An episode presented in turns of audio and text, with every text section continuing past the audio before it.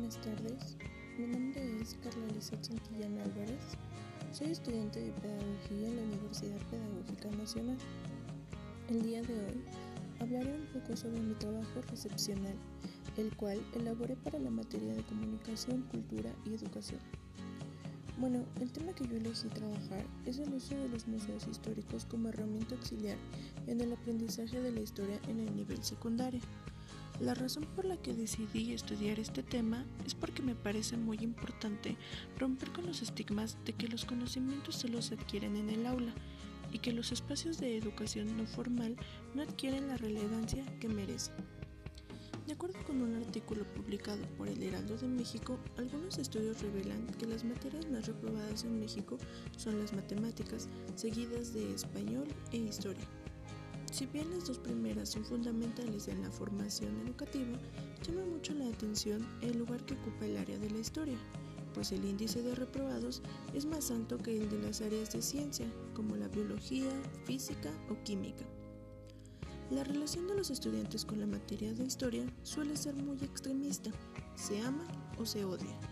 Quienes presentan desagrado por esta materia se justifican diciendo que es aburrida y suelen escucharse frases como ¿A quién le importa saber lo que pasó hace 200 años?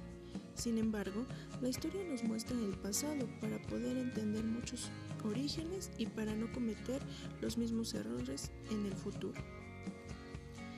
La pregunta que debe hacerse en relación al currículum de historia sería, ¿cómo hacer que la materia sea más didáctica?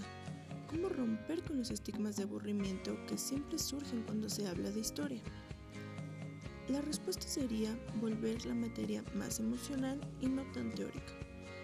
Para lograr una mejor relación con la historia, los museos son una herramienta auxiliar indicada, porque les brinda a los jóvenes la oportunidad de interactuar con una institución histórica que no está sumergida en el tradicionalismo y cuyo único objetivo es la reflexión y el autoaprendizaje. Los museos brindan un aprendizaje no formal, el cual se refiere a un tipo de aprendizaje que se da por elección libre a lo largo de la vida y en donde es responsabilidad del individuo llevar el control y la dirección del aprendizaje, es decir, que es el sujeto el que decide dónde, cómo, con quién, cuándo y qué quiere aprender. Los museos representan una oportunidad para una convivencia social, cultural y educativa entre diversas poblaciones, sin importar sus rasgos culturales o socioeconómicos. Es decir, nos encontramos ante uno de los pocos espacios sociales que han logrado la equidad y la inclusión. Debemos ser conscientes de que en pleno siglo XXI la educación requiere una evolución y en cuestiones de enseñanza histórica, muchas veces los textos sobre historia que son estudiados en las escuelas no siempre son el medio más apropiado para difundir, sobre todo a la población juvenil. Los conocimientos y la importancia cultural que tienen los antecedentes históricos no suelen ser captados como realmente deben.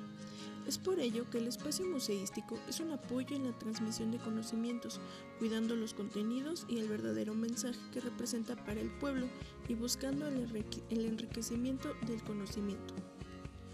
En su artículo Los museos en la educación de personas jóvenes y adultas, Luz Maceira Ochoa nos recuerda que educar es solo una de las muchas misiones de los museos, en las que también se encuentran la conservación, la investigación y la difusión. La educación se va adecuando a las necesidades de la sociedad para cumplir con su función.